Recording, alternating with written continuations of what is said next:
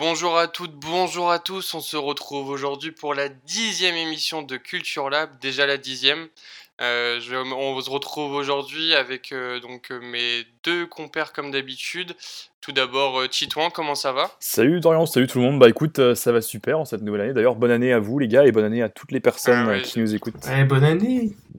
J'avais même pas pensé à, à souhaiter la bonne année. C'est vrai que j'ai oublié un petit peu mes manières euh, pour ce début d'émission. Je m'en excuse. Et il a déjà pris la parole alors que je lui ai pas donné. Comment tu vas, Le Lucas? rebelle.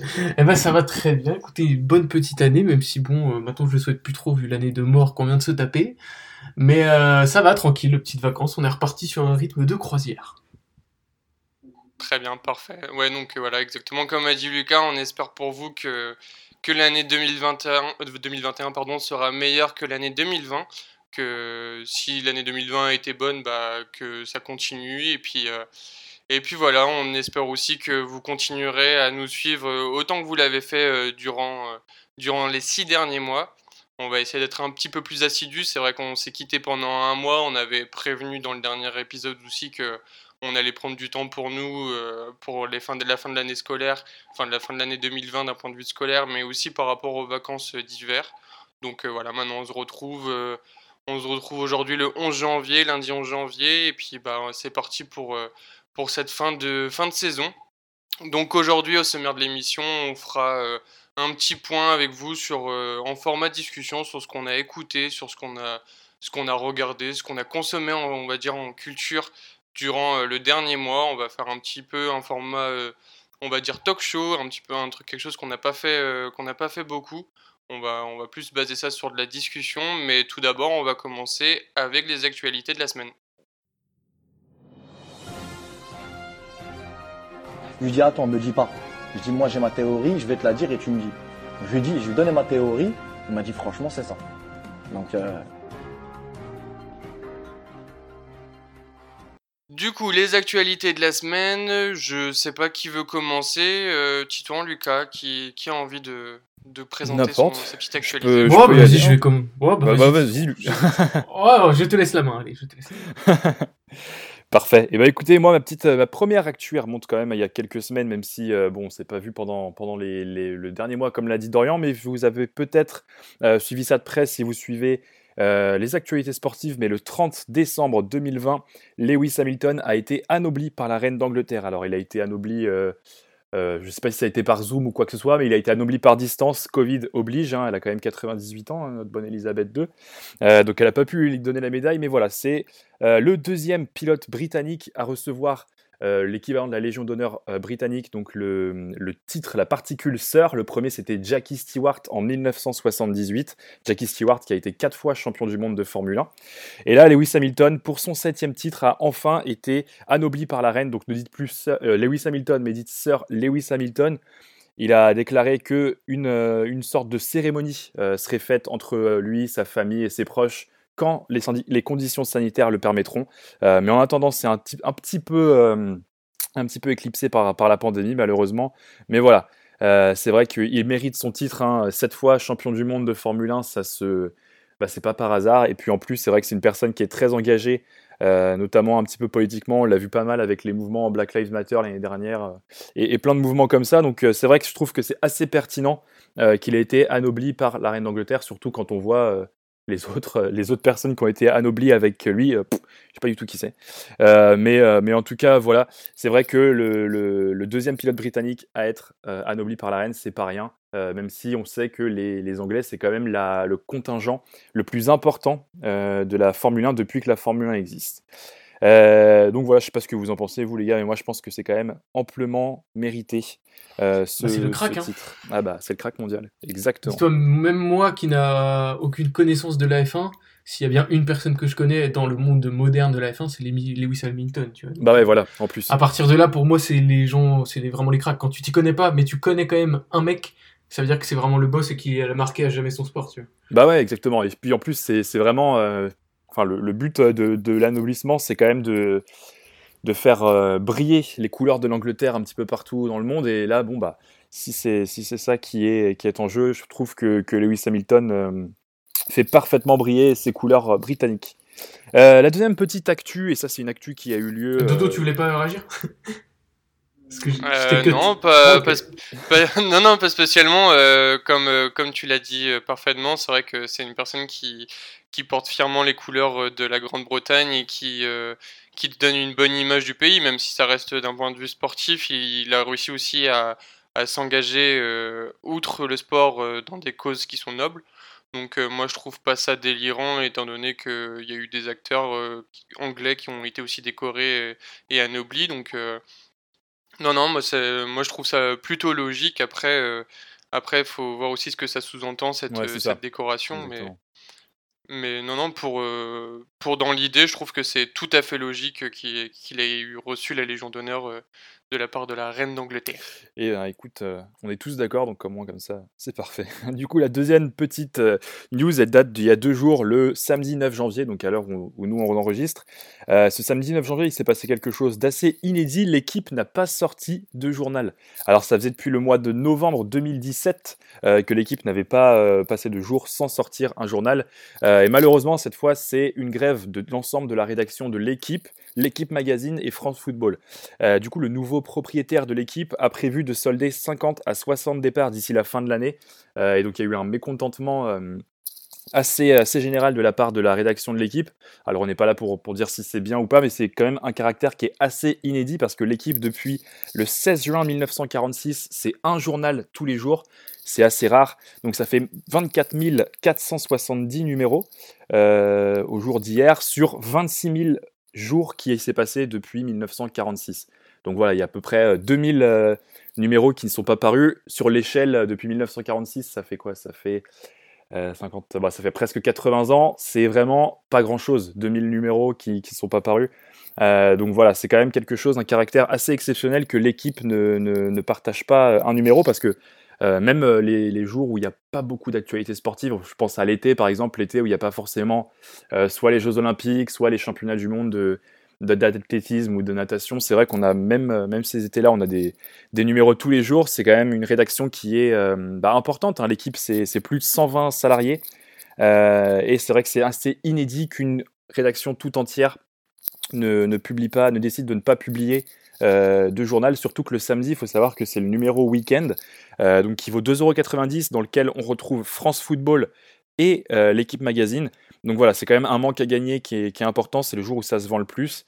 Euh, et donc les, comment, les, les salariés pardon, de l'équipe revendiquent donc le droit euh, de travail et euh, ne pensent que le, plan social qui est, qui est mis en place n'est pas logique, surtout qu'en France, dans les prochaines années, on va avoir des, on va avoir comment pas mal d'événements sportifs qui vont être couverts par l'équipe. Je pense en premier lieu d'abord à la Coupe du Monde 2023 de rugby qui va se dérouler en France et surtout l'événement incontournable, c'est maintenant dans trois ans les, les JO exactement à Paris en 2024.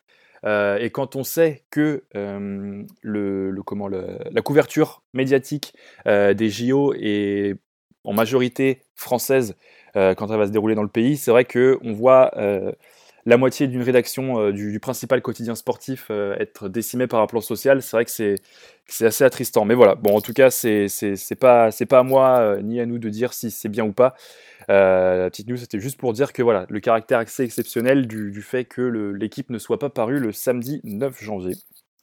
Juste si je peux me permettre de corriger quelque chose, Ouais. au niveau du, du nombre de salariés, c'est pas. euh, T'as dit 140, je crois, c'est plus de 700. Il y a- Euh, ouais, le groupe L'équipe, 100. c'est environ 700. Ah oui, ok, ouais. 7 Mais c'est euh, le nombre de grévistes. euh, 120, sont- et que- ouais, sont- c'est ça, ouais. 120. Ah ouais, bah ok, bah, tu fais bien de me reprendre parce que, ok. Euh, ouais, c'est ça, 120 personnes de la rédaction. Ok, ouais, donc c'est my bad une erreur. Donc ouais, plus de 700. Ouais, donc 120 gréveurs euh, au sein des, de toute l'équipe euh, de plus de 700. Quoi. Ouais, bah c'est quand même énorme, hein, euh, franchement, 120 Oui, personnes. oui.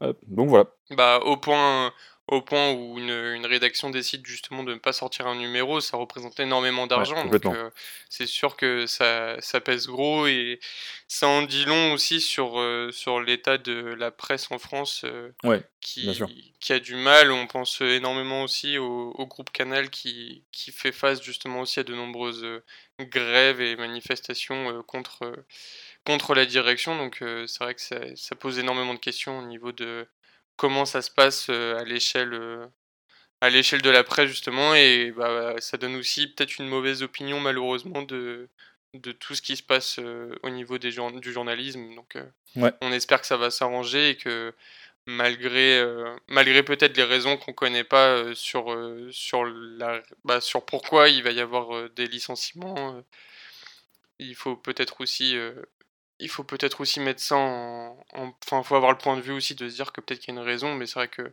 ça fait beaucoup euh, en très peu de temps au niveau de bah bah, sur Canal ou l'équipe. Ouais, c'est ce que tu disais. Hein. On rappelle, il y a Stéphane Guy qui a été euh, licencié il y a quelques jours euh, par Canal+. Et c'est c'est ouais, vrai que c'est le, le, en tout cas le, le, journalisme sportif, même si la presse écrite, bon, c'est vrai que que c'est pas c'est pas propre au sport. Hein. Ça se vend de moins en moins, euh, faute à Internet euh, principalement. Mais c'est vrai que le journalisme sportif euh, se tiendra toujours bien, parce qu'il y aura toujours besoin de, euh, de journalistes. Donc c'est vrai que c'est c'est particulier ce qui se passe en ce moment dans la rédaction de l'équipe. Donc voilà, c'est tout pour mes petites mes petites actus du jour. Lucas, je te laisse enchaîner du coup. Bah, de, de, mon côté, on va parler de bif, de moula comme on dit. Euh, d'argent, un maximum d'argent, avec deux news qui concernent plus ou moins du coup ce, truc-là. Euh, premièrement, bon bah là on peut pas être plus dans l'argent que ça. Euh, c'est tout simplement l'homme le plus riche du monde, qui était Jeff Bezos, fut un temps, en vrai il y a donc à peine quelques semaines, s'est fait dépasser. assez rapidement, la plupart des gens se doutaient qu'il allait se faire dépasser par cette personne, mais on pensait que ça allait prendre un petit peu plus de temps. Mais finalement non. Et donc aujourd'hui, euh, en 2021, la personne la plus riche sur Terre, c'est évidemment Elon Musk, donc le possesseur euh, en grande partie, donc euh, en partie actionnaire de Tesla et de SpaceX. Donc il a battu Jeff Bezos il y a d'ici là quelques jours, quelques semaines, et sa fortune s'élève à pas moins de, d'après Bloomberg, Bloomberg pardon, 195 milliards de dollars ce qui dépasse donc celle de Jeff Bezos. Et ce qui est assez marrant, pourquoi je parle de ça, c'est juste pas pour dire euh, ça y est, c'est le nouveau mec le plus riche. C'est que ce qui est assez drôle, c'est que contrairement à par exemple quelqu'un comme Jeff Bezos, Elon Musk euh, ne revendique pas premièrement qu'il a de l'argent, ce qui est ce qui peut être bizarre, mais euh, ce qui est en réalité totalement vrai, c'est quelqu'un qui n'a absolument pas de liquidité en argent. C'est-à-dire que dans les faits, sur son compte en banque, il n'est pas milliardaire. Pourquoi? Parce qu'en fait, il le met absolument tout ce qu'il gagne dans les actions. Ce qui fait qu'en fait, toute sa fortune, c'est du patrimoine et non de la possession directe. Mais euh, là, vous allez dire, oui, bah, c'est comme tous les grands patrons. Oui, évidemment, Jeff Bezos, s'il est riche, c'est parce qu'il détient euh, en grande partie Amazon, etc. Mais là, ce qui est drôle, c'est que vraiment, euh, d'après une étude par Forbes, très exactement, donc un journal américain, sa fortune, la proportion de sa fortune qui est donc en action, qui n'est donc pas de la liquidité propre, qui n'est pas directement dans son porte-monnaie, quoi, pour faire gros, ça flirte carrément avec les 100% de son argent. C'est-à-dire que le mec a 195 milliards, et ça se trouve, je dis une énorme connerie, mais ça se trouve sur son compte, il a peut-être 100 000 euros, tu vois. Alors qu'il a 195 milliards. Et là où, euh, par exemple, Jeff Bezos, euh, encore une fois par Forbes, avait montré que lui, il possédait en liquidité directe ce qu'on pourrait dire euh, finalement en cash, il avait à peu près environ 9 milliards, 10 milliards de dollars en cash. Là où du coup, ce qui représentait, pardon, 5% de toute sa thune. Alors que Elon Musk, lui, du coup, ne possède que euh, les, estimations sont entre 0,5 et 0,1% de son argent.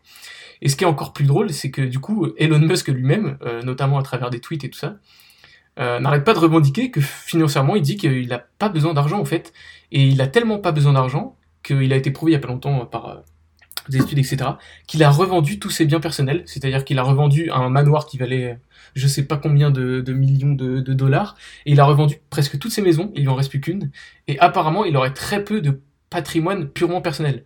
Toute sa fortune sera du patrimoine, du, patrimoine, pardon, du coup d'entreprise, euh, grâce à Tesla, SpaceX et euh, plus tard on imaginera aussi Neuralink.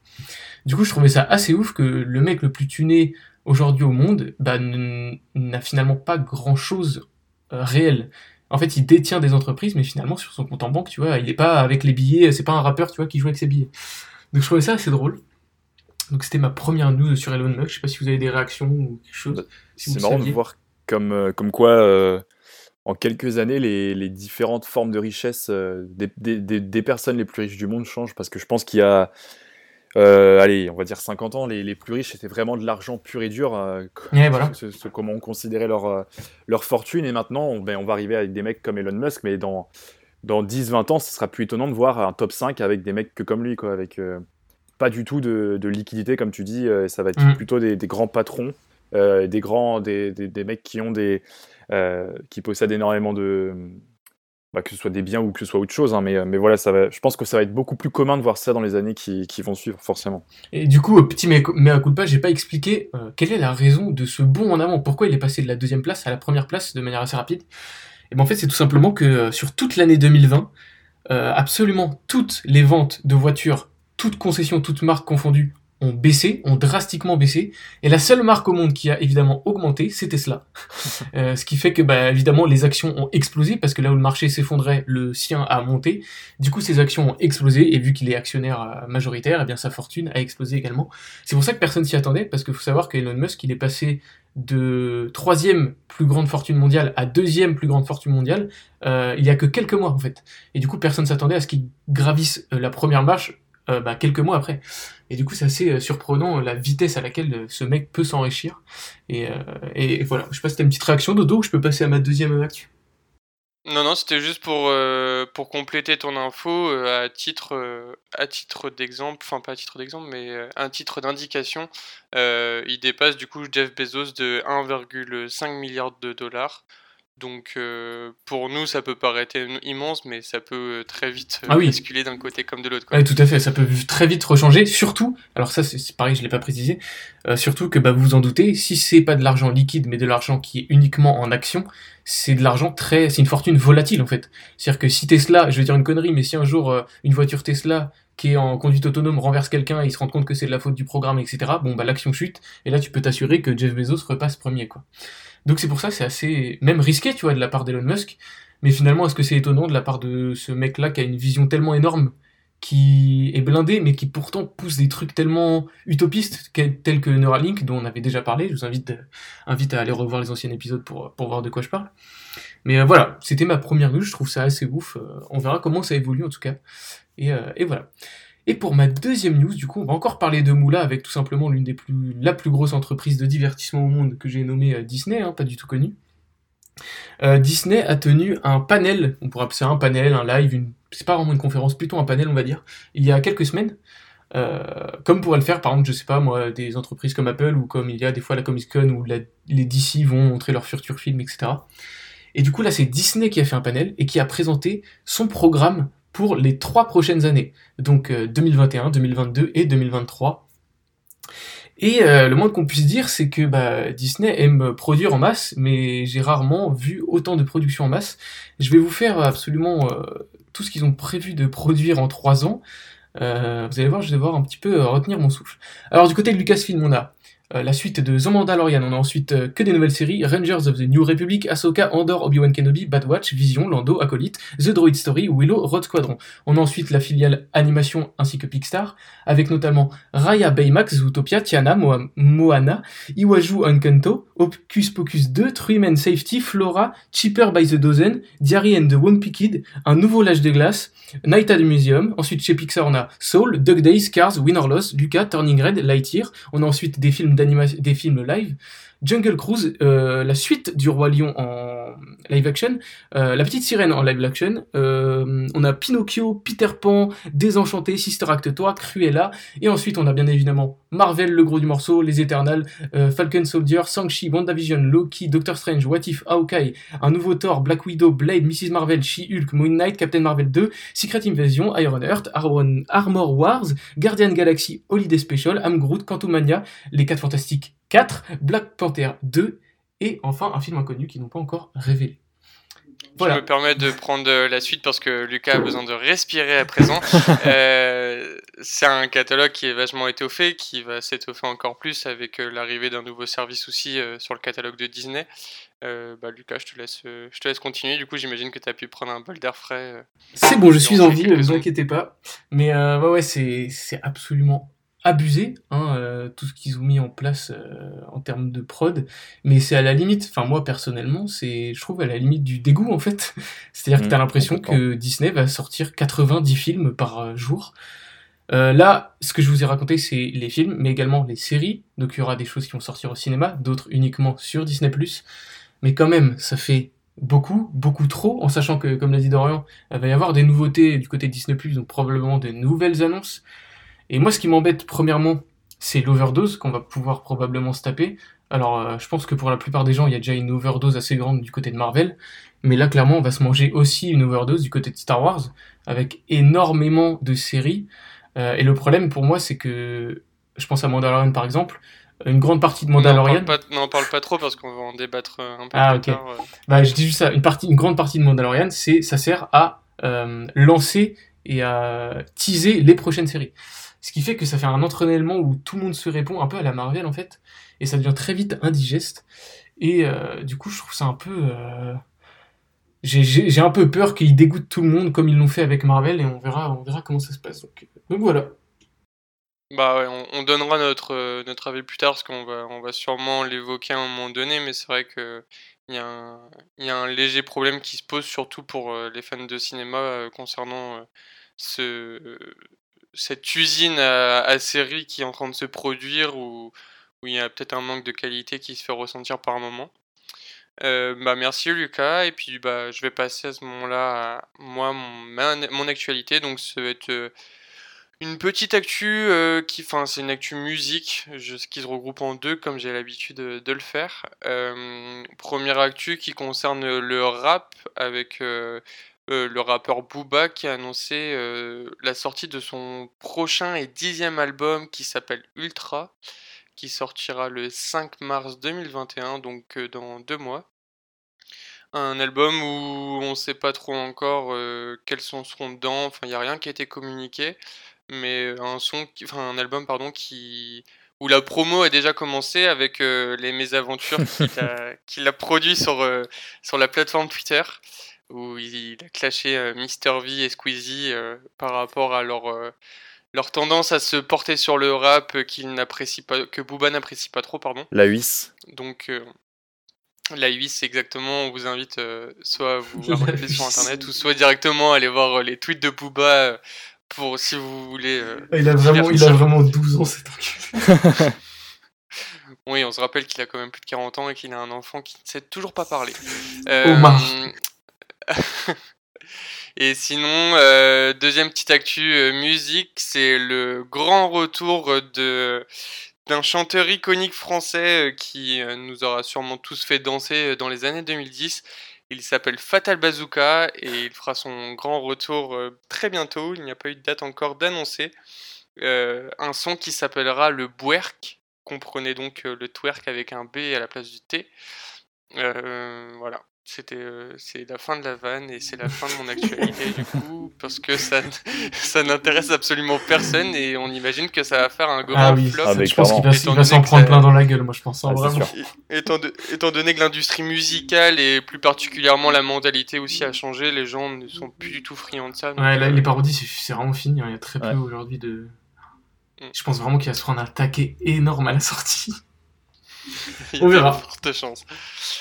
Donc voilà, donc c'était la fin de nos actualités. Et donc euh, comme on vous l'a annoncé dans le sommaire de l'émission, on va partir maintenant sur, euh, une émission où on va un petit peu euh, faire, du talk show, on va un petit peu discuter tous ensemble concernant le mois dernier, qu'est-ce qu'on a regardé, qu'est-ce qu'on a qu'est-ce qu'on a écouté, qu'est-ce qu'on a lu, qu'est-ce à quoi voilà, quoi on a joué même. un petit point culture où on va essayer aussi de vous faire découvrir de nouvelles choses comme comme la vague des recommandations qu'on vous fait à chaque fin d'émission et qu'on vous a déjà fait aussi euh, au tout début du confinement de octobre. Euh, mais cette fois-ci, on va pas spécialement vous recommander, on va, on va seulement euh, discuter ensemble de, de, voilà, de, de ce qu'on a pu faire pendant ces deux semaines de vacances. Voilà, voilà, j'aime bien, j'aime bien, t'aimes bien, vas-y. T'aimes bien? Ouais, j'aime bien, voilà euh, je sais pas, qui a envie de commencer du coup, euh, qui a envie de parler. Je sais pas si on le fait en forme, euh, on parle chacun de musique, après on parle de cinéma. Ouais, ça peut être sympa dans les sur trois ce, à la ce suite. format-là. Qu'est-ce qu'on a écouté, qu'est-ce qu'on a lu, à quoi on a joué, etc. Tu vois, genre. Ok, bah vas-y. je sais pas qui a envie de, qui a envie de, de, parler en premier, qui a envie de d'exprimer en premier et d'ouvrir le bal sur ce qu'il a Ouais, je sais pas, on va partir sur la musique. On peut partir sur la musique. Euh, bah, allez-y, parce que moi, j'ai rien sur, euh, sur la musique euh, pour ces petites recos. Donc, Ok. Bah, moi, si je peux vous parler de musique, alors il y a. j'ai écouté plein de choses euh, ces derniers temps au niveau du rap. euh, Enfin, moi j'adore le rap, donc j'ai beaucoup écouté de rap. Euh, j'ai essayé de me donner un objectif et de, je- pour ceux qui me suivent sur Twitter l'auront sûrement vu, sinon je vous invite à le faire. CCX Dorian, vous verrez mon tweet épinglé. Je me suis lancé un petit défi que je n'ai, que j'ai déjà échoué au bout d'une semaine, mais que je vais essayer de reprendre vivement. Étant donné que j'adore le rap et que, et que j'écoute beaucoup ce qui sort au niveau du rap, mais surtout aussi euh, le mainstream, j'ai envie de me porter un peu plus sur, euh, sur la découverte au niveau de la musique, des choses que j'ai pas pu écouter parce que j'étais trop jeune ou, que, ou même que c'était sorti avant que moi je sois né. Donc je me suis lancé un défi, c'est que chaque semaine j'essaye de découvrir un nouvel artiste, que j'écoute toute sa discographie et que j'essaie de me renseigner au maximum sur l'artiste pour au moins euh, aussi comprendre certaines références parce que le rap est euh, un grand lieu des références, que ça soit musical mais aussi euh, au niveau de l'histoire et des choses comme ça. Donc, euh, donc j'ai commencé ça, il me semble, c'était ouais, mardi de la semaine, enfin il y a deux semaines du coup pour quand vous allez écouter. Donc j'ai commencé la première semaine, donc ça va être la seule, la seule recommandation, non, mais ça va être la seule chose musicale sur laquelle je vais pouvoir vous parler. J'ai du coup pendant une semaine écouté euh, toute la discographie de- du rappeur This Is La Peste. Mm. Euh, je me suis également renseigné sur, euh, bah, sur sa biographie en fait, sur qui est-ce qui, est- qui qui a fait qu'il euh, s'est considéré maintenant peut-être comme l'un des rappeurs les plus iconiques en France intergénérationnel parce qu'il a commencé en 2000 et il a prévu de sortir un nouveau projet prochainement également. Donc euh, j'ai écouté, il, il doit avoir une dizaine de projets, j'ai écouté euh, sept, ouais j'en ai écouté 7 au total. Euh, j'ai pas pu tout écouter parce qu'il y avait, deux, de- deux de ces projets qui manquaient sur les plateformes et l'un d'entre eux, enfin l'un d'entre eux non, l'un qui est présent sur les plateformes où j'ai pas trop accroché. Donc je me suis pas embêté à tout écouter parce que je savais que cet objectif dès la première semaine était voué à l'échec et euh, donc euh, là normalement je suis censé être au milieu de la deuxième, euh, la, deuxième découverte et j'ai toujours pas commencé. Donc voilà, c'était à peu près, c'est à peu près le seul truc que je peux vous parler que j'ai écouté. Après, il y a eu aussi, il y a eu le label Rex 118 au rap de, qui, enfin, dans, dans le rap qui est également producteur et qui, qui ont sous leur label donc des rappeurs comme Nino, SCH, Gambi et plein d'autres, Aya Nakamura aussi. Ils ont fait un projet euh, commun, euh, donc tous les artistes du label ont fait un projet commun le, qui est sorti le 1er janvier que j'ai écouté donc et euh, sinon euh, sinon après la période de Noël est un peu plus délicate parce que c'est vrai qu'il n'y a pas trop Ouais, de bah, projets c'est surtout euh, quand t'es en famille c'est surtout les musiques de Noël que Hmm. t'entends euh, en boucle donc après oui j'ai écouté du Maria Carey à fond pendant les vacances donc voilà je sais pas euh, bah, je sais que toi, Lucas tu t'écoutes pas enfin t'écoutes pas mal non mais t'as as déjà écouté du D6 je sais pas toi Titouan euh, Bah, moi, je l'ai vu en concert, en fait, euh, d'ici la peste. C'était il y a 3-4 ans au, au festival de Carcassonne, euh, parce que je vais souvent à Carcassonne, mais il y a un festival tous les ans bah, qui, qui est connu, en fait, qui dure tout le mois de juillet. Donc il y a des concerts payants, mais il y a aussi des concerts gratuits, beaucoup de concerts gratuits. Et l'avantage du festival de Carcassonne, c'est que les concerts gratuits, c'est pas des, des petits trucs, euh, vraiment. Il y a bien sûr des petits groupes et des trucs, et c'est cool pour ces groupes-là parce que ça, ça leur permet de, bah, de jouer, de se faire connaître, etc. Mais il y a aussi quand même pas mal de, noms un peu plus importants. Et j'avais vu euh, This is La Peste qui passait euh, donc euh, en, en tête d'affiche de la soirée et juste avant en sorte de première partie. Alors c'était pas vraiment une première partie parce que c'était quand même dans un festival, mais il a joué beaucoup moins longtemps. C'était Dean Burbigo juste avant. Et franchement, euh, This is La Peste, alors il a surtout fait son. Alors je sais pas du tout comment s'appelle euh, l'album, etc. Mais euh, c'est, la pochette est assez connue. Il y a une vague sur son visage. Euh, Ouais, c'est ouais, le dernier projet Ouais, qu'il a fait. J'ai oublié le nom. D'ailleurs, je me déteste déjà parce que c'était aussi le but que j'avais de, de le découvrir. C'était aussi de revenir justement ces projets-là et ça s'appelle Pacifique. ok, Euh, bah, et bah franchement, il a fait. C'est son avant-dernier prochain. Ah, l'avant-dernier Avant-dernier, Ok. exactement. Ouais. C'est vrai, il y en a eu un autre dernier euh, en 2018. Bah, c'était, ouais, euh, c'était 2017. Bah, c'était vraiment sympa musicalement. Et puis en plus, que, ce qui était vraiment bien, c'est que euh, entre, certains, euh, entre certains morceaux, il parlait vachement, mais en fait, il dit, il- ça se voyait qu'il récitait des trucs euh, qui, étaient- qui étaient vraiment cool. euh. alors, je sais plus exactement de, de quoi ça parlait, mais il y avait pas mal d'interactions avec le public, mais vraiment des trucs très pertinents, pas juste euh, du meublage entre, entre chaque morceau. Et c'était vraiment un bon, un bon concert. Et puis, la scénographie était très sympa aussi. Donc euh, vraiment, je le connais que par ça et quand j'étais petit aussi parce que mes frères écoutaient dans les années 2000. Mais sinon, euh, franchement, non, franchement, c'est sympa, euh, Dis la peste. Ouais, ouais, c'est bah, c'est assez cool. Toi, Lucas, euh, c'était Splash, donc que, que t'écoutais pas mal. euh. Ouais, bah moi, Pacific, je crois c'est le seul album que j'ai écouté de lui. Et euh, ouais, c'est sympa, c'est pas non plus mon rappeur préféré, mais c'est vrai que c'est cool ce qu'il fait. C'est En fait, je trouve que ça change un peu. Tu sais, quand tu vas écouter d'ici, ça va pas trop ressembler aux autres rappeurs, et du coup, je trouve ça sympa quand même. Ouais, ouais, bah c'est ce que moi je pense, c'est ce que t'as pu apprécier chez lui, c'est que en gros, euh, bah pour avoir donc lu sa biographie, euh, enfin sa biographie, euh, je, euh, entendez, enfin voilà, c'est du Wikipédia, donc c'est pas non plus un truc hyper exhaustif, mais euh, il avait voulu arrêter sa carrière et il l'avait fait pendant euh, pendant quelques années, pas énormément, mais il avait même annoncé dans un album justement, enfin le nom de son album en 2009 s'appelait euh, La fin, enfin This is the, the End, et donc euh, il comptait arrêter le rap pour se lancer. Alors, euh, je sais plus si c'était. euh, ouais, c'est vers le rock qu'il voulait aller. Et donc, euh, c'est vrai qu'il y a des, un petit peu des connotations, que ce soit électro ou rock, euh, parce que. Parce qu'il voulait, euh, il voulait justement arrêter le rap. Le rap l'avait un peu, un peu saoulé. Et donc. euh, et donc c'est vrai que je comprends que ça soit, enfin ça, ça reste différent quand même, euh, même dans ses collaborations. C'est vrai que des fois il y a des choses un peu plus, un peu plus atypiques que, chez Ouais. les autres Bah, rappeurs. D'ailleurs, justement, au concert, il a repris du Alain Souchon. Donc, Ouais, non, mais comme quoi, c'est pas, enfin, c'est étonnant, surtout, surtout tu t'attends pas du tout à entendre ça dans ce genre de concert. quoi. Voilà, voilà. je- Donc c'était tout pour moi au niveau de la musique. Toi, Lucas, je sais pas si du coup t'as.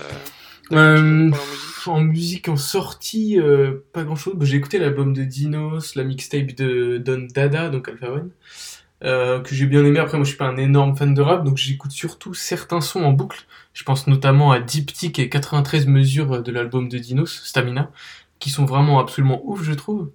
Et euh, certains sons d'Alpha One aussi, genre euh, notamment son feat avec Freeze, que j'aime euh, particulièrement. Mais sinon, j'ai pas écouté euh, des grandes nouveautés. J'écoute beaucoup de trucs que j'écoutais avant, du Woodkid, ce genre de choses. Ouais, bah justement, ça, fait, ça, tombe bien que tu parles de Woodkid. euh, bon, c'est pas trop dans la musique, mais c'est quand même avec Woodkid. Je sais pas si vous connaissez, vous les gars, le podcast de Kian Kojandi et Navo, Un bon moment. Ouais, bah il a fait, enfin c'était quand c'était, ouais, c'est le tout dernier, donc juste avant les vacances de Noël, avec donc bah, Woodkid et Cyprien, donc euh, Cyprien le youtubeur, etc. Euh, je vous le conseille vraiment si vous aimez bien Woodkid parce qu'il parle vachement de son processus de création, euh, de sa vie avant la musique, euh, de comment ouais, euh, je il en est ça. venu à la musique. Et franchement, c'est très intéressant. Et puis il en parle pas, euh, il en parle pas en, en mode interview monologue. C'est vraiment très interactif avec les autres. Et puis en plus, c'est quand même avec euh, Kian Kojandi et Navo qui ont quand même un bon parcours dans leur euh, dans leur spécialité et même Cyprien hein, qui est euh, quand même badass. Euh, et puis on- ils croisent pas mal leur parcours et tu vois que c'est quand même des mecs qui, qui ont- de la bouteille comme on dit. Et franchement, Woodkid parle de tout ce qu'il a fait ces derniers mois et euh, c'est franchement euh, franchement impressionnant et notamment Ah bah le, oui, boss. le chien qu'il a dans sa color session. Ouais, Et bah en fait, pendant le confinement, c'est lui qui a fait l'animation 3D du chien. Il n'avait jamais fait d'animation 3D avant. Donc euh, voilà, pour vous dire à quel point c'est un boss. Quoi. Vraiment, le mec en trois mois a géré un logiciel de d'animation 3D. Il a fait un chien en 3D pour, euh, pour 3-4 minutes. C'est très fort. Ouais, donc du coup, euh, Ken Kojandi, euh, un bon moment que vous pouvez retrouver sur toutes les plateformes, sur YouTube Ouais, aussi. sur YouTube, euh, filmé. Voilà. Ouais, c'est moi je regarde surtout les, en général, c'est les, les petits passages, les petits extraits Ouais, les mettent. jeux, etc. Ouais. C'est ça exactement. ouais. Ok, ok, bah pour la musique, je pense qu'on a fait le tour. On peut passer au niveau du cinéma et je pense que là on aura un peu plus de matière. Euh, bah Tito, à ce moment-là, si t'as quelque chose euh, en cinéma à Alors, nous parler. bah, je, j'ai quelque chose, euh, mais je, je, sais- je sais pas trop si, si on va en parler, parce que je pense que, je sais pas si tout le monde l'a vu, c'est forcément euh, Soul. Ouais, pas vu encore. Pas vu, bah, voilà, bref. C'est un petit peu, euh, enfin, c'est à voir, je pense, hein, de toute façon, euh, Disney+, euh, on parlait de Disney+, tout à l'heure, euh, c'est, c'est peut-être le, le, le film, la, la plus grosse sortie, en tout cas, dessin animé euh, de Disney+, depuis la, le- l'apparition de la plateforme. Euh, je sais pas si tu l'as vu, Dorian Euh, mes parents le regardaient, moi j'ai pas regardé parce que j'avais un petit peu la flemme. Euh, il faut, je pense que je le regarderai à un moment donné, surtout que au niveau du casting de doublage ouais. pour la VF c'est assez lourd, donc je pense que ça mérite quand même de porter, euh, de porter attention à ça. C'est Et, mais, euh, et, et surtout que les, bah, les, les multiples retours qu'il y a eu euh, maintenant sur, euh, sur ce, ce dessin animé sont assez bons. Donc euh, je pense vraiment que ça vaut le coup. euh, mais alors que je l'ai pas vu, je pense que ça vaut le coup de le regarder. Mais après, euh, c'est toi qui pourras peut-être plus nous en dire Ouais, sur. euh, complètement. Bah alors, ouais, franchement, c'est à voir. Si vous êtes euh, fan de, du- de l'univers Disney, vous n'allez pas être déçu. Si vous n'êtes pas trop adepte de l'univers Disney, pareil, euh, ça n'a rien de trop, euh, trop Pixar, euh, trop, trop enfantin. Justement, je pense que c'est peut-être le dessin animé le moins enfantin euh, qui a été Mm. fait depuis un certain temps. Je pense même que c'est difficile à regarder par un enfant parce que c'est quand même. euh, euh, Il paraît que c'est- il paraît que c'est complexe à comprendre. Enfin, que la vision du dessin animé est différente entre un enfant Bah, et un adulte. C'est beaucoup plus, entre des- guillemets, philosophique, on va dire. euh. Ah, voilà. Donc, euh, je pense que, bon, euh, je, je pense que honnêtement, la cible, n'a- ça n'a pas été la cible habituelle. Hein, c'est pas, c'est pas forcément. euh, le- Après, le Pixar jeune ont toujours aimé, euh, ont toujours aimé euh, donner des dualités dans le sens de leurs films. hein. Tu Bien regardes sûr. Wall-E, tu regardes Ouais, tous ces trucs-là. ouais, c'est- exactement. Enfin, moi, ça Ouais. m'étonne pas, tu vois. Ça Mais- ça. Exactement, bah, je- ça me fait penser d'ailleurs, euh, quand tu parlais, de, enfin, tu parlais de podcast, et on en a souvent parlé ici, du Floodcast. Ouais. Euh, à un moment donné, ils avaient fait une émission sur, euh, sur leur top euh, spécial euh, Pixar. Et il me semble, alors je sais plus si c'était Toy Story ou un autre dessin animé qui, euh, auquel ils faisaient référence, mais ils disaient que justement, eux, ils l'avaient vu en tant que gamin, et, euh, et du coup, ils l'ont regardé pour, euh, pour faire leur, leur podcast et pour, euh, pour pouvoir donner leur avis euh, plus, plus à chaud. Et ils disaient qu'il y avait plein de choses qu'ils venaient de voir qu'ils avaient jamais c'est un autre film, quoi. euh, ça en tant qu'enfant, quoi. Mm. Mm. Complètement. Et puis là, en plus, ce que je trouve assez euh, déroutant, peut-être euh, pour un regard d'enfant, c'est que c'est dans tous les, dans tous les autres euh, Disney, Pixar, etc. Tu as toujours une, une finalité. Tu sais, bon, je, je caricature, mais c'est toujours euh, il faut battre le méchant, il faut accéder à tel endroit euh, pour retrouver telle personne. Enfin bref, c'est très trivial ce que je dis, hein, mais euh, et là, c'est pas vraiment le cas. Donc c'est vrai que je pense que bon, c'est plus un, un dessin animé qui a, qui a une- un, un âge de cible plus élevé que ce qu'on peut avoir chez Pixar. Mais en tout cas, si vous l'avez pas vu, c'est à voir parce que c'est très beau en tout point. Et bah, du coup, moi, je vais rebondir parce que je vais parler aussi d'un dessin animé. Donc, ça régale. Sauf que moi, ça, pour le coup, c'est vraiment pas un dessin animé pour les enfants. C'est un dessin animé japonais qui est ultra vieux. C'est pas du tout quelque chose euh, dans l'actu ou quoi. C'est surtout un film que j'avais pas vu alors qu'il fallait que je le voie depuis super longtemps. Et c'est Akira. Donc, euh, Akira, qui est un film euh, japonais qui a été fait euh, en 88 et qui a été diffusé en France, aux États-Unis euh, dans les années 90. Euh, que j'avais jamais vu. Alors pourquoi ce film est culte? Donc si vous le connaissez pas, vous connaissez pas le nom, et ben vous devriez le connaître. C'est vraiment un film ultra culte pour plusieurs raisons. Premièrement parce que c'est ce qui a amené euh, tout ce qui est côté manga et japanimation euh, en dehors de l'Asie. Genre vraiment, c'est-à-dire qu'avant Akira, en France, personne n'avait jamais vu de dessin animé euh, style japonais. Et du coup, c'est vraiment ce film, vu qu'il a explosé et que c'était vraiment un chef-d'œuvre euh, incontournable, il a été diffusé dans le monde entier. Et c'est grâce à ça aujourd'hui qu'on peut voir des animes en France, par exemple. Donc déjà pour le côté technique et culturel, c'est vraiment un- euh, ça a eu une influence énorme en plus. Et euh, du coup j'ai regardé ce, ce truc-là et ce qui est assez ouf, c'est que ça date du coup des années 88 et pourtant t'as l'impression que le truc a été fait il y a 5 ans. Tellement c'était visionnaire dans la manière dont l'animation est créée.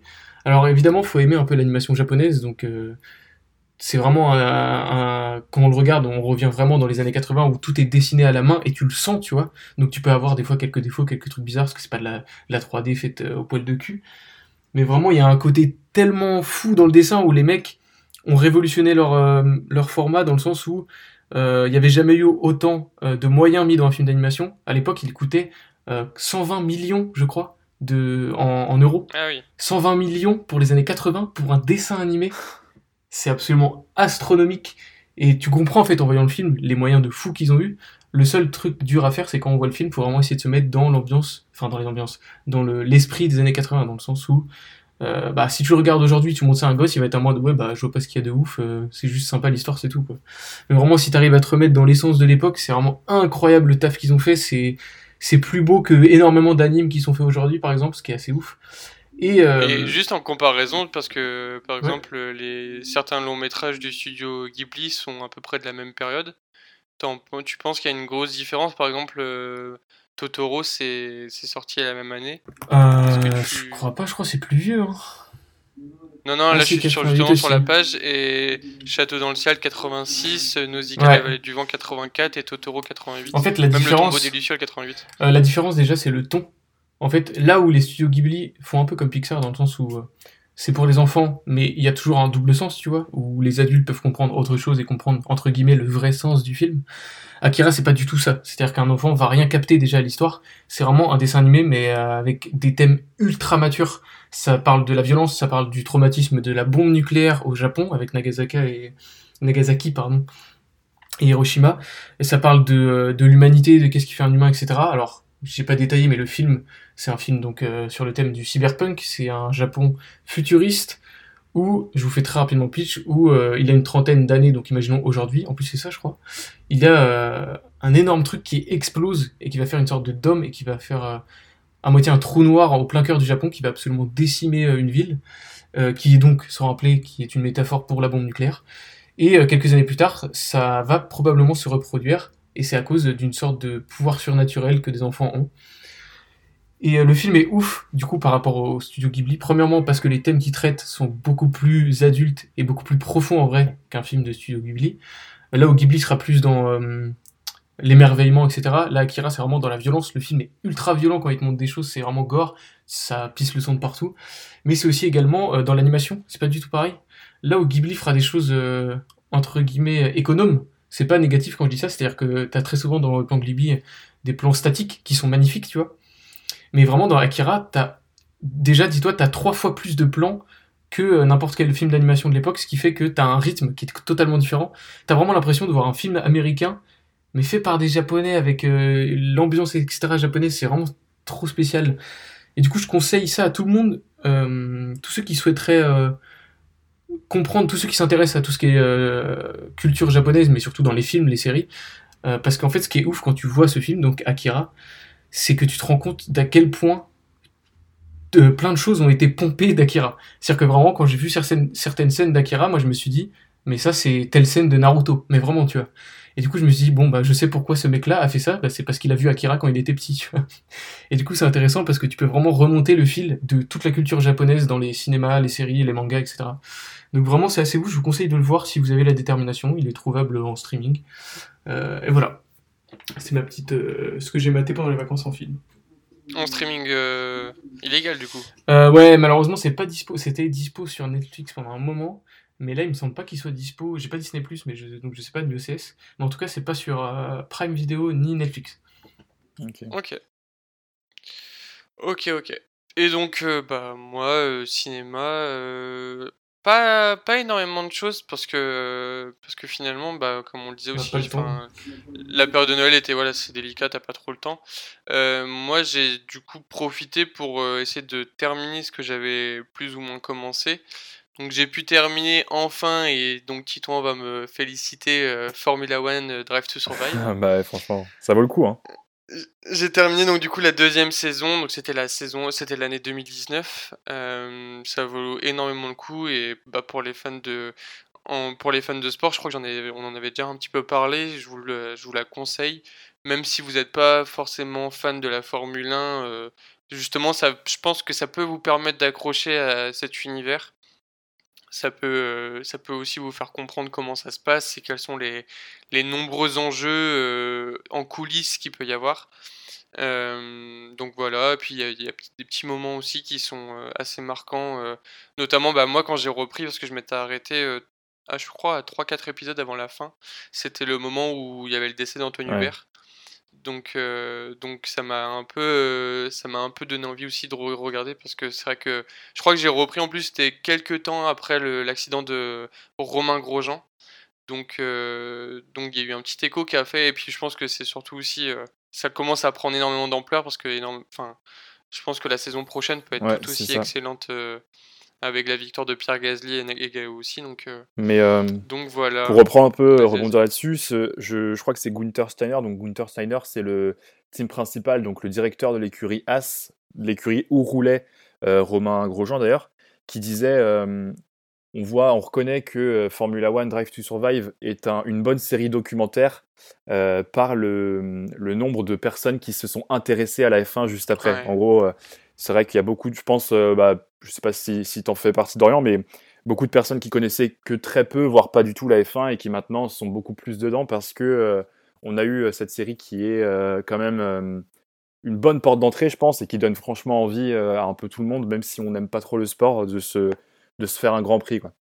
Je sais pas si toi, Lucas, t'as déjà regardé des documentaires euh, sportifs euh euh, En vrai, non, jamais. J'aimerais bien, notamment Drive to Survive. Je sais qu'il faut que je le mate. Mais pour être très honnête, j'ai tellement un milliard de trucs déjà à regarder que j'ai en retard vraiment des trucs de fou.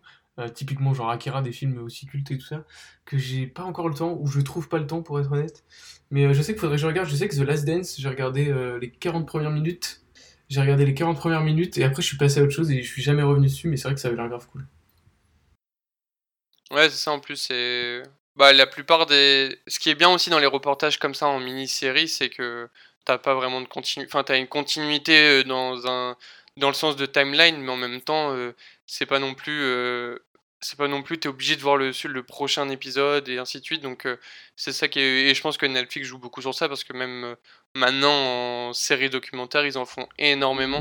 Après, il y en a qui ont un peu plus. Il y, en a il y en a qui ont un peu plus de continuité. Je pense à la série sur, sur l'histoire du petit Grégory, par exemple. Mais il y en a beaucoup aussi où, par exemple, euh, je crois que c'est euh, une série sur les pires prisons du monde. Et ça, c'est des épisodes que tu peux regarder vraiment sans ordre, sans, sans avoir forcément l'obligation de regarder le prochain pour avoir une réponse. Et donc, il joue beaucoup. Enfin, moi, je trouve ça intéressant. Et comme toi, par exemple, dans ton cas, Lucas, je trouve que pour quelqu'un qui a envie d'un côté de se lancer dedans, mais qui en même temps n'a pas envie de se lancer dedans pour pouvoir, euh, enfin, et en ayant l'obligation de tout regarder, je pense que c'est des bonnes introductions justement, même dans le, dans le sport, dans, dans le sport en question. Et donc euh, je voulais euh, à ce moment-là terminer sur au niveau du cinéma sur ce qui va faire un peu plus de débat. La bagarre. La série Mandalorian, la bagarre. La, la, deuxième saison de Mandalorian qui est sortie, je ne sais plus quand, il y a mi-décembre, je sais plus si ça commence à sortir quand parce que c'était bah, un épisode il y a par semaine. donc ça fait deux mois. Donc euh, c'est le dernier épisode, il est sorti. Voilà. Ouais, ça a commencé il y a deux mois, je pense. C'était le vendredi 20. Vendredi 20 décembre, c'était le dernier épisode. Si je dis pas de bêtises, samedi 21. Ouais. Ouais, ça devait être ça. Enfin, le week-end du, le week du 20-21, et du coup, le, le, dernier épisode de Mandalorian est sorti. Euh, je sais pas si on va vraiment pouvoir spoil beaucoup de choses, mais euh, c'est vrai que Lucas, on a, gros sur le cœur. et Non, non, pas tant que ça, ça Non, vas-y, je commence alors, c'est parti. euh, moi, le gros. En fait, c'est ce que j'ai dit tout à l'heure. Le seul problème que j'ai vraiment avec Mandalorian, c'est que la série n'a pas été créée dans le but de faire une belle œuvre en fait. C'est pas une belle œuvre cinématographique. Ça n'a pas, été créé dans ce but-là. Ça a été créé dans le but de faire un du fan service et deux surtout de vendre les futures séries. Et ça c'est sûr en fait. Si j'aurais aucun débat là-dessus. Et le problème, moi, ce qui me dérange, c'est que j'ai le sentiment que ça fait une sorte de gâchis dans le sens où techniquement, donc ce que j'appelle techniquement, c'est la manière dont c'est filmé, les moyens qu'ils mettent dedans, la technologie utilisée qui est révolutionnaire, on n'a jamais parlé, je vais pas rentrer dans les détails. Techniquement, c'est ouf, vraiment, c'est un truc de ouf. Moi, je, je me mate des best-of et tout, de, des making-of, de comment ils ont fait les épisodes, parce que c'est incroyable. Et littéralement, là, je parle à ceux qui s'intéressent vraiment au cinéma, ça va révolutionner euh, la manière dont les films sont produits dans les prochaines années, donc dans les dix prochaines années, par exemple. Mais le problème, c'est comment ça a été écrit. C'est-à-dire que l'intention d'écriture n'est pas de faire un truc qui va marquer les gens dans le sens où, putain, euh, c'est le nouveau Star Wars, tu vois, ça devient culte. Ça a été fait pour te dire, putain, t'as vu ce personnage-là? Il apparaît vite fait, mais t'inquiète pas, il y a une série qui arrive. Et ça, ça arrive au minimum trois fois. ça arrive au minimum trois fois. Et le second problème que j'ai, mais ça, par contre, c'est un défaut parce que ça m'énerve dans le sens où c'est du fan service, donc ils vont nous donner ce qu'on a envie de voir, mais du fan service où il y a rien derrière, tu vois. Genre le fan service c'est très bon. On parle notamment du dernier épisode. Je vais pas te mentir, j'étais comme un ouf. Mais le problème c'est que à côté de ça, il y a rien en fait, et que le fan service il est juste là pour que les gens en parlent en disant putain c'était ouf. Mais réellement la série elle raconte rien. toute la série, les deux saisons pourraient se passer littéralement en deux heures de film, alors qu'à la place ils nous font 16 épisodes. Et moi c'est ça le problème que j'ai. En soi la série n'est pas mauvaise vraiment, mais pour moi, c'est un gâchis énorme. Genre, ils auraient pu écrire un vrai scénario tout en gardant les moments qui sont devenus iconiques, euh, enfin, qui vont déjà devenir légendaires, on est d'accord.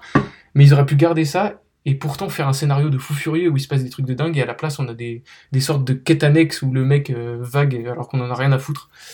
Donc voilà, c'est pour moi, c'est juste du gâchis, c'est pour ça que j'ai le seum. Ouais, non, mais je te rejoins parfaitement. Euh, moi, ce qui me gêne et qui me frustre le plus, c'est qu'il y a un an, euh, Disney Plus basait toute sa communication sur cette série. Donc, on s'attendait vraiment à quelque chose d'extraordinaire et on sait beaucoup. Il y en a beaucoup de personnes qui sont lancées soit à prendre un abonnement Disney soit justement regarder cette série exprès pour enfin prendre l'abonnement et regarder exprès par rapport à toute la communication qu'il y avait autour qui annonçait que c'était euh, la série de demain qui allait peut-être euh, prendre la place de Game of Thrones par exemple.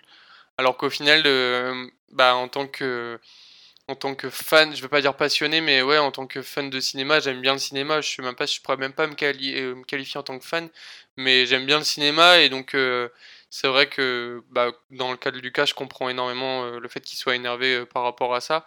Mais c'est surtout qu'en fait, bah, t'as l'impression d'être pris pour un con parce que, désolé du, terme, mais il y a juste une belle, fin, t'en retiens juste une belle photographie et bah après le reste, euh, le reste tu dis bah voilà, je suis obligé de regarder 5-6 euh, séries différentes pour euh, suivre l'évolution de tel personnage ou de telle histoire et donc ça te perd un peu et je pense que déjà la dernière trilogie de Star Wars a fait beaucoup défaut justement à, à la saga.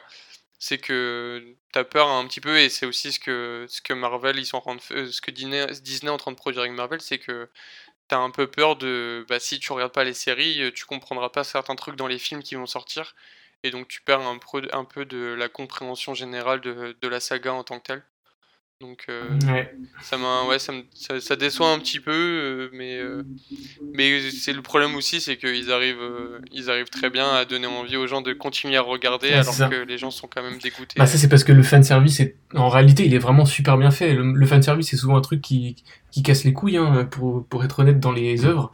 Et là il est vraiment très bon, c'est-à-dire qu'il y en a de temps en temps, et à chaque fois qu'il est là, soit c'est discret, soit c'est tellement un fan service énorme, attendu de ouf que forcément tout le monde est hype, même si tu trouves la série médiocre, voire mauvaise, forcément t'as as envie de... T'es en full joie quand il se passe un truc de fou euh, avec le fanservice. Mais à côté, euh, c'est moi en fait, c'est pour ça que ce qui me fait peur, par exemple, il y a des séries qui, a, qui vont arriver, telles que Obi-Wan Kenobi. Alors moi, ça c'est annoncé depuis très très longtemps. Mais euh, moi quand il l'avait dit, j'étais trop hype. Mais quand je vois la gueule qu'avait Mandalorian, bah ça me fait peur, tu vois, surtout qu'ils vont sortir 40 tu, te dis s'ils commencent à tous s'entremêler, je sais pas quoi, et dans chaque série réintroduire d'autres futures séries pour les 5 ans plus tard et tout. Enfin bref, ça va. Il y aura jamais, en fait, ils vont jamais faire une série qui va tout niquer, tu vois. Et, ça leur portera défaut parce que ce sera plein de séries, mais toutes aux F. Genre, ce sera tous des, des 12 sur 20, tu vois. Du coup, bah, on s'en fout, en fait. Bah ouais. Bah comme, euh, comme justement on disait pendant ton actu, c'est que le terme de usine à série euh, fait que ça va être un petit peu... Bah, il y a des choses qui vont être bâclées et qui vont pas... Euh, qui vont pas mériter euh, d'être euh, considérés comme les meilleures séries du monde parce qu'au final euh, ils vont rapidement passer d'un projet à un autre et, et accélérer certaines, certains, à certains moments, je pense aussi, la production des, de certaines séries. Après, on verra. Hein. Moi, j'espère me tromper. J'espère qu'ils feront des séries de, de fous avec un scénario extraordinaire et tout. Mais on verra. Le futur nous le dira. En attendant, la seule série qu'ils ont fait sur laquelle ils ont mis tout le paquet, toute la pub, ils ont tout mis en fait. Ils ont vendu Disney Plus uniquement avec Mandalorian à l'origine.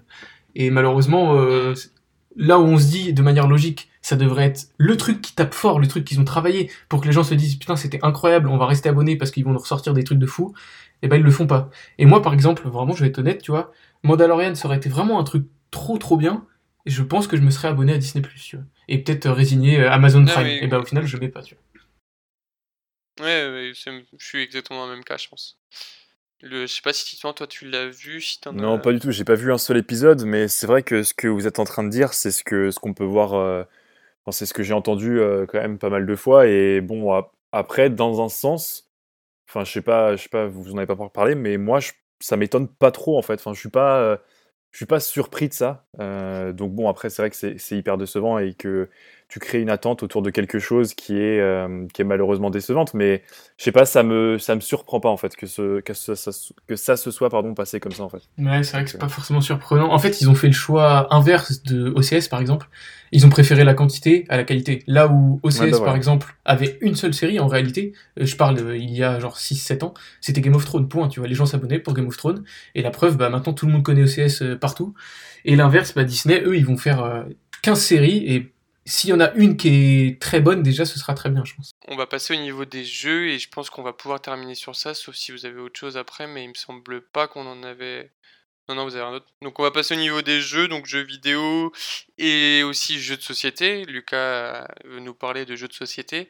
Euh, je propose qu'on commence par Titouan à ce moment-là, vu que t'as pas parlé depuis un petit moment. Euh, non, écoute, euh, bah moi en plus en jeu, c'est vrai que j'ai rien. Si le, le seul truc, alors ça va être un petit peu, euh, c'est pas une blague hein, ce que je vais dire, mais euh, je vous conseille à tous le jeu sur Switch. Alors il vaut pas du tout cher, il est pas disponible en physique, euh, mais le jeu euh, Trivial Pursuit, parce que euh, franchement, il est vachement bien. C'est vrai qu'en plus en ce moment, il y a vachement de hype autour des trucs de culture G comme ça, notamment grâce à Twitch hein, et, Étoile entre autres avec. euh, comment s'appelle? Samuel Question pour un champion, pardon. Bah ouais, Samuel Etienne d'ailleurs qui est sur Twitch. Bon, bon, on en parlera peut-être une prochaine fois, c'est c'est un autre sujet, mais euh, le jeu est franchement bien fait. Il y a plusieurs niveaux, c'est vraiment bien fait. Vous pouvez jouer en ligne et tout, et c'est vraiment pas une blague. C'est vraiment un, un jeu. Vous, si vous avez 10 minutes à tuer, vous, vous pouvez y jouer. euh, enfin voilà, c'est c'est- c'est- c'est un petit jeu sympa. Il, il vaut rien du tout en plus, donc euh, je vous le conseille si, si vous vous ennuyez un petit peu. Et nous vous souhaitons également une bonne année 2005. Euh, Forcément. Euh, ouais, ouais bah, Trivial Pursuit, de toute façon, c'est un indémodable. hein, donc, euh, bah, de toute façon, même ça, les, je pense que les, les jeux de société sont de plus en plus présents sur, euh, Ouais, bah, en dématérialisé. Il y a le Uno, il y a le Monopoly, il y a le Cluedo. euh, il y a ben, peut-être un, un jeu de société aussi que Lucas va nous parler plus tard, mais euh, c'est vrai qu'ils ils ont de, ils sont de plus en plus portés sur, sur le, mata, enfin, le dématérialisé. Donc, euh, est-ce que ça conduit pas aussi à leur perte d'un autre sens? Je sais pas, mais c'est vrai que c'est intéressant. euh, C'est toujours intéressant, même parce que bah, tu as la fonctionnalité de jouer en ligne qui ne l'est pas sur, euh, en format plateau. C'est ça. Donc, euh, Et puis je pense que l'investissement, par exemple, pour un jeu comme ça, est pas énorme pour des retombées qui Oui. sont peut-être euh, quand même intéressantes pour eux. Donc, donc oui, ils ont rien à perdre en tout cas. Euh, bah, je vais passer à ce moment-là sur moi. Moi, jeux vidéo, il n'y a pas eu grand-chose de nouveau. Euh, pas grand-chose de nouveau dans le sens où c'est des, jeux qui sont assez connus quand même. Il y a eu pendant les vacances de Noël où, où j'ai pas mal joué à Among Us. Donc euh, Among Us, euh, je pense que vous en avez plus ou moins tous entendu parler. Si vous en avez pas entendu parler, c'est un jeu qui est présent sur euh, téléphone, sur euh, ordinateur, sur Nintendo Switch et bientôt sur Xbox One et Xbox Series.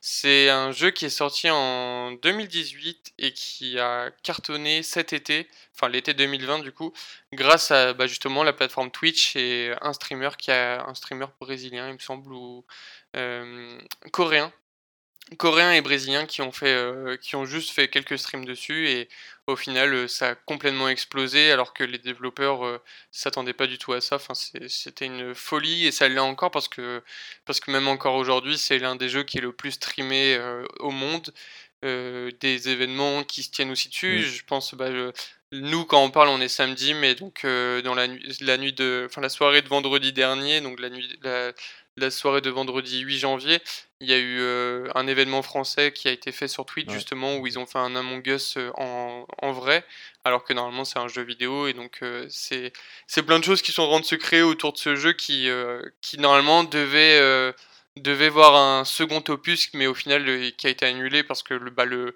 le premier est suffisant et nécessite encore beaucoup d'améliorations et beaucoup de mises à jour pour pour voir pour voir un deuxième opus mais euh, donc c'est un jeu style, euh, pour ceux qui le connaissent pas, c'est style euh, dans un ambiance euh, loup-garou à peu près, où, où on est il y a 10 joueurs qui sont euh, sur, euh, dans un vaisseau et qui ont des missions à faire. Et parmi ces 10 joueurs-là, il y en a en général deux qui sont des imposteurs et qui doivent tuer euh, les autres membres du vaisseau.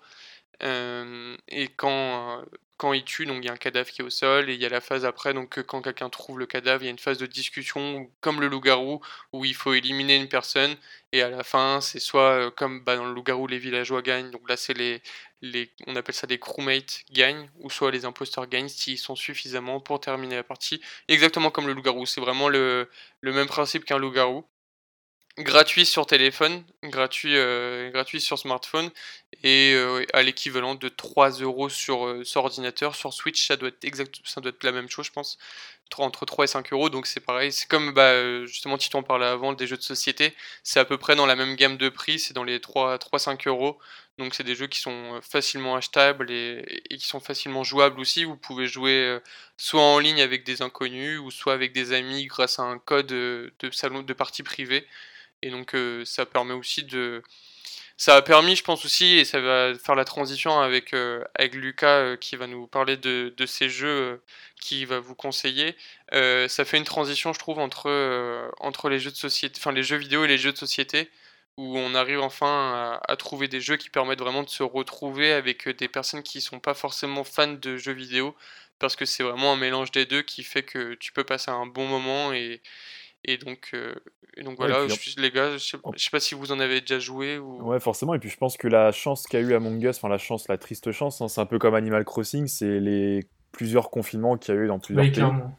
Donc euh, c'est sûr que c'est ça, ça a aidé déjà parce que bon bah les les streamers ont, ont, fait pas mal de Among Us, mais même les gens étaient séparés avec les confinements, etc. Donc c'était plus facile de se retrouver sur des jeux comme ça, plus sympa que. Euh, c'est vrai que tu, tu, joues plus facilement à des jeux comme ça dans des périodes plus compliqué que dans des temps un peu plus normaux où tu joues peut-être justement plus à du jeu de plateau. Bah ouais, exactement, l'explosion du jeu euh, énormément grâce au confinement. Quand le jeu est sorti, il y avait à peu près entre 30 et 50 joueurs simultanément. Pendant le confinement, il y a eu à un moment donné un pic à 1,5 million de joueurs qui a complètement fait bugger le jeu. Le jeu, du coup, a réussi à stabiliser par la suite. Et il y a eu euh, là où justement le, jeu a fait encore plus parler de lui dans entre guillemets euh, dans, l'actualité, c'était euh, donc euh, Alexandria Ocasio-Cortez, qui est une membre, une, femme politique, membre du Parti démocrate, qui a fait un live Twitch sur ce jeu et qui du coup en a fait énormément parler, qui a été repris par la CNN, plein de plein de médias américains et euh, les pro-Trump ont attaqué le jeu de spam. Donc euh, c'était c'est un jeu vraiment, je pense que les développeurs euh, s'y attendaient pas du tout et, et c'est un peu une, c'est une bonne note pour certains pour cette année aussi qui a été mmh. compliquée, mais ça permet aussi de de relancer un peu le, le souffle du jeu vidéo qui à un moment donné peut-être voyait à, à être un peu répétitif et des jeux comme ça, même comme il y a eu Fall Guys quelques mois avant, c'est des jeux qui sont simples dans, dans l'idée, qui sont multijoueurs d'ambiance et qui, qui permettent bah, justement de, aussi de passer des bons moments pendant des périodes qui sont compliquées pour, euh, pour beaucoup. Euh, voilà, je sais pas si vous avez quelque chose à rajouter. Euh. Mmh, non, pas spécialement. Et donc, bah, là, comme, comme je disais, donc ça fait une transition avec, avec la fin de cette émission et que Lucas va nous, va nous parler de ces jeux de société euh, du moment. Bon, je vais faire, je vais en présenter euh, deux surtout. Euh, imaginons que on soit confiné, je ne le souhaite pas évidemment. C'est très agréable d'avoir des petits jeux de société. Alors du coup, je vais vous en proposer deux. Le premier, ce sera à deux joueurs, parce que c'est super chiant. La plupart des jeux de société se jouent souvent à minimum 3, 4 ou 5. Euh, et du coup, c'est toujours agréable d'avoir un jeu qui peut se jouer à deux, que tu peux lancer n'importe quand, euh, deux personnes, ça se fait super bien. Et surtout un jeu qui est pensé pour être joué à deux. Et donc le premier jeu, ça s'appelle Watergate, qui est notamment Dorian avec qui euh, j'ai joué qui est, euh, qui est super cool, qui est super bien pensé. Alors pour ceux qui savent pas, l'affaire du Watergate, c'est une affaire euh, qui est survenue pendant le mandat de Nixon, donc aux États-Unis dans les années je sais plus combien quoi. Et en fait, c'est Nixon qui se fait destituer par des journalistes, par un groupe de journalistes qui vont faire remonter des sales histoires de Nixon pour le destituer. Et donc le jeu est tout simple. Euh, euh, une des deux personnes incarne Nixon et son objectif va être de garder son pouvoir, donc de censurer les journalistes. Et du coup, de l'autre côté, la personne va jouer le, groupe de journalistes qui essaie de destituer Nixon, donc son adversaire, et qui pour cela va essayer d'amasser des preuves et en fait de relier ces preuves au, euh, comment je pourrais dire, euh, aux gens qui ont balancé finalement Nixon. Et le but va être de relier donc ces personnes-là et relier toutes les preuves qu'elles ont face à Nixon. Et euh, en y arrivant, on va pouvoir destituer Nixon et du coup gagner. Donc c'est un premier jeu que je trouve être super cool en fait quand vous êtes que deux. Ça coûte 20-25 balles et franchement l'investissement vaut le coup. pas besoin d'être beaucoup pour y jouer, le jeu est très sympa, bonne rejouabilité. Franchement foncez, ça régale.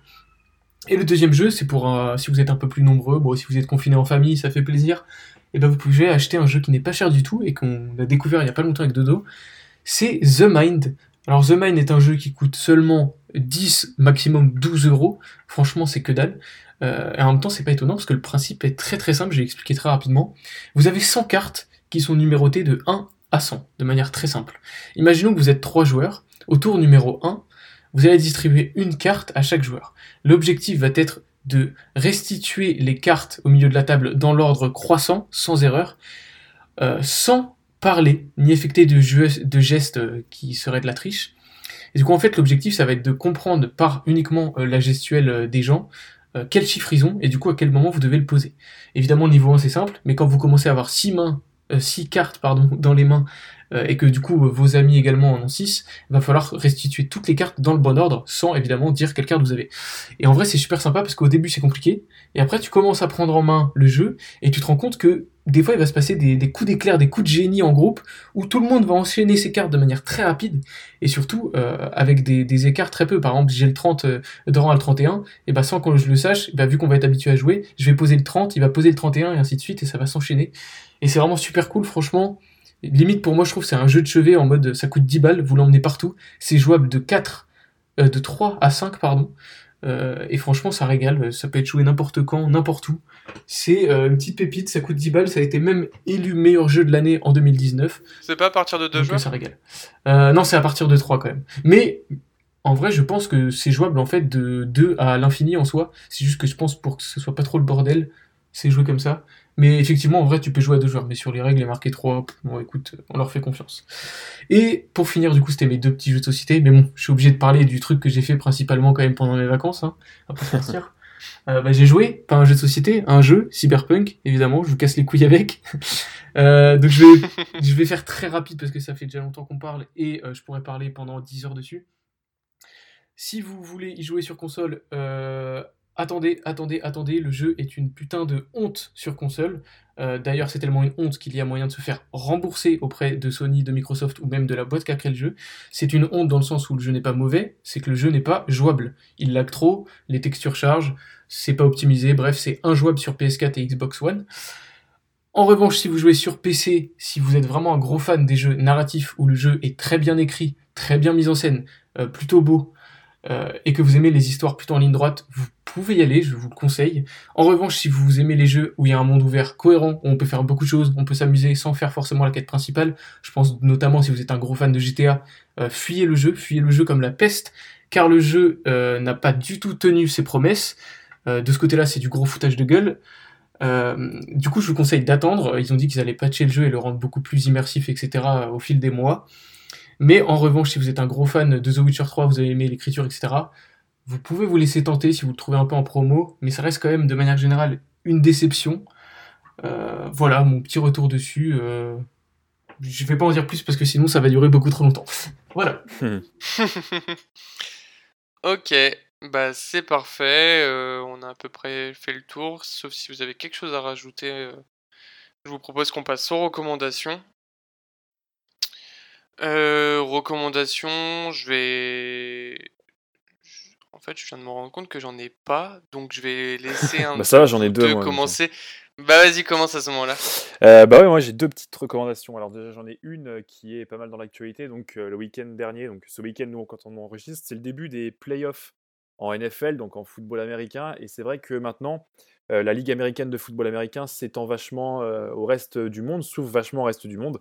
Et les droits de télé cette année sont vendus, ont été vendus à la chaîne L'équipe. Donc la chaîne L'équipe, c'est la 21 euh, sur la TNT, donc vous, devez la trouver facilement. Hein. je pense qu'elle est disponible partout. Vous pouvez aussi retrouver les matchs sur le site internet bah, de l'équipe et les playoffs donc ont commencé. Je vous conseille de regarder tout ce qui se passe un peu sur la chaîne L'équipe parce que du coup c'est commenté en français donc ils expliquent vraiment tout. Si vous connaissez rien de chez rien du tout au football américain, vous n'allez pas du tout être euh, euh, bah, à la ramasse parce qu'ils expliquent tout, ils détaillent tout, c'est vraiment bien fait. Et il y a des émissions de présentation de la discipline, de la ligue, parce que c'est vrai que les ligues euh, aux États-Unis, c'est pas du tout comme en France avec un système de relégation, c'est des franchises qui sont là bah, pour toujours. Euh, sauf si elles peuvent être fermées bien sûr. Mais, euh, voilà, je vous conseille euh, de, regarder ça parce que c'est vraiment intéressant si vous voulez découvrir un sport et tout un univers. En plus, forcément, les playoffs, c'est le moment sportif le plus intéressant de la saison parce que bah, c'est les phases finales, hein, tout simplement. et donc le week-end du, je regarde la date parce que je ne l'ai pas en tête. Voilà, le 7 février, c'est le Super Bowl. Donc le Super Bowl, c'est quoi? C'est la finale de la Ligue nationale de football américain. Là, pareil, c'est plus un grand spectacle qu'un grand match parce qu'en général, les équipes prennent pas trop de risques. Euh, mais c'est toujours intéressant à voir, surtout, euh, surtout qu'on n'est pas du tout habitué à voir ce type de, compétition sportive. Et puis ma deuxième petite recommandation, moi c'est un cadeau que j'ai eu à Noël. Alors je suis pas du tout un lecteur de BD, j'ai même plutôt pas trop lu de BD dans ma vie. Et à Noël, j'ai eu euh, les Millennium en BD. Donc Millennium, je ne présente pas, hein, c'est une saga suédoise sur des journalistes d'investigation ça existe en livre, bien, bien évidemment, ça existe aussi en, sous forme de, de film, de série. Et il y a une adaptation en BD que je vous conseille, donc c'est une adaptation française, il n'y en a qu'une. Euh, donc il y a les trois tomes qui sont disponibles évidemment. C'est vraiment super bien en tout point. Si vous connaissez l'histoire, c'est toujours super sympa à relire. Euh, les dessins sont super bien faits. Et puis en plus, euh, c'est vraiment quelque chose qui est assez consistant comme BD, parce que des fois les BD, c'est vrai que c'est rapide à lire. donc voilà, je vous conseille l'adaptation en BD de, des trois tomes de Millennium. C'est vraiment super sympa. Et puis si vous pouvez pas lire les BD, lisez les livres, ils sont super bien aussi. Et euh, sinon, euh, bah, il y a la série sur MyCanal et le film aussi est disponible sur MyCanal. Donc voilà mes petites recos. Ok, très bien, merci beaucoup. Euh, donc je vais passer à ma recommandation parce que j'en ai trouvé une. ma recommandation, elle va porter donc Titon nous a souvent fait les éloges de Twitch, la plateforme de streaming où on retrouve essentiellement du jeu vidéo, mais également d'autres formats. en tant que en tant que passionné, on va dire, je vais vous, présenter rapidement et parler rapidement. Donc, si vous en avez pas entendu parler, de l'animateur de télévision Samuel Etienne, qui présente Question pour un champion, qui est également dans la matinale de France Info le matin, entre 6h30 et 9h30, il me semble. et donc qui s'est lancé sur la plateforme Twitch, ayant pour but de d'introduire plus d'introduire plus facilement les, les gens comme peut-être vous au journalisme et donc qui fait des revues de presse tous les matins en général aux alentours soit entre euh, à partir donc ouais, je pense pas que euh, la matinale a fini à 9h30 mais en général aux alentours de 9h30 il, commence à streamer jusqu'à midi grand maximum. 9h30 10h il commence et ouais il finit à 11h30 midi. Donc il fait une petite fait euh, chaque jour des revues de presse concernant la presse régionale et nationale. Et ça permet aussi d'en débattre avec un journaliste qui a de l'expérience qui peut permettre aussi de donner un point de vue qui peut être différent de celui qu'on peut avoir. Donc je vous conseille ça euh, si par exemple c'est à l'heure à laquelle vous vous réveillez en général ou vous déjeunez euh, de regarder ça parce que ça vous permet au final de vous tenir au courant de l'actualité facilement et puis c'est surtout que c'est en général un bon moment parce que c'est une personne qui est ultra agréable à écouter et à regarder euh, parce qu'il anime bien et voilà c'est vachement intéressant donc je vous, je vous le conseille fortement donc euh, sur Twitch Samuel Etienne euh, entre 9h30 et 10h jusqu'à 11h ou 11h30 midi. Voilà, et donc on va terminer la les recommandations avec Lucas. Ouais, bah moi je vais pas faire l'original en fait, je vais juste vous recommander de regarder Akira. parce que euh, bah parce que c'est juste de la frappe en fait et c'est trop bien. Et si vous le regardez en vous posant des questions, je pense pas qu'il faut le regarder euh, de manière fleuve en mode on se pose devant et on fait pas attention. Faut vraiment essayer de le regarder en se mettant dans l'époque et aussi en réfléchissant de quoi ça parle, ce qui est super intéressant parce qu'il y a vraiment toute une réflexion autour du traumatisme qu'a connu le Japon, et donc par extension, logiquement, ça parle de la guerre, en fait, de tout ce qu'elle a de plus, de plus violent et de plus traumatisant. Et euh, pourtant, c'est un film d'une beauté extrême. Il va montrer la violence avec une beauté, en fait, c'est un truc très paradoxal. Mais franchement, je vous invite à le voir. Je pense qu'il est trouvable assez facilement, ça dure euh, environ deux heures. Et c'est un régal, et en plus, vous aurez du coup des références euh, obligatoires, en fait, si vous vous intéressez au cinéma. Si vous savez pas qui c'est, Kaneda et Tetsuo euh, alors que vous kiffez la Japanimation, c'est pas possible en fait. Et j'étais dans ce cas-là il y a pas longtemps et franchement je regrette pas de l'avoir regardé parce que c'est vraiment ouf. Donc euh, voilà, c'est ça ma petite reco euh, Akira. Parfait. Eh bien, merci à tous de nous avoir écoutés pour cette dixième émission. On espère que, que vous aurez bien apprécié ce long moment passé avec nous, parce que ça va être sûrement l'émission la plus longue qu'on aura fait mm. depuis le début. Merci d'avoir été présent jusqu'à la fin si, euh, si vous entendez ces mots. Euh, n'hésitez pas, comme d'habitude, à nous suivre sur euh, tous nos réseaux pour rester au courant de nos, de nos actualités et de nos prochaines sorties d'émissions. D'ici là, on vous souhaite une bonne semaine, deux très bonnes semaines. On se retrouve lundi dans deux semaines, donc le lundi 25. bonne journée, bonne soirée à vous, et puis bah à la prochaine. Salut, tout le monde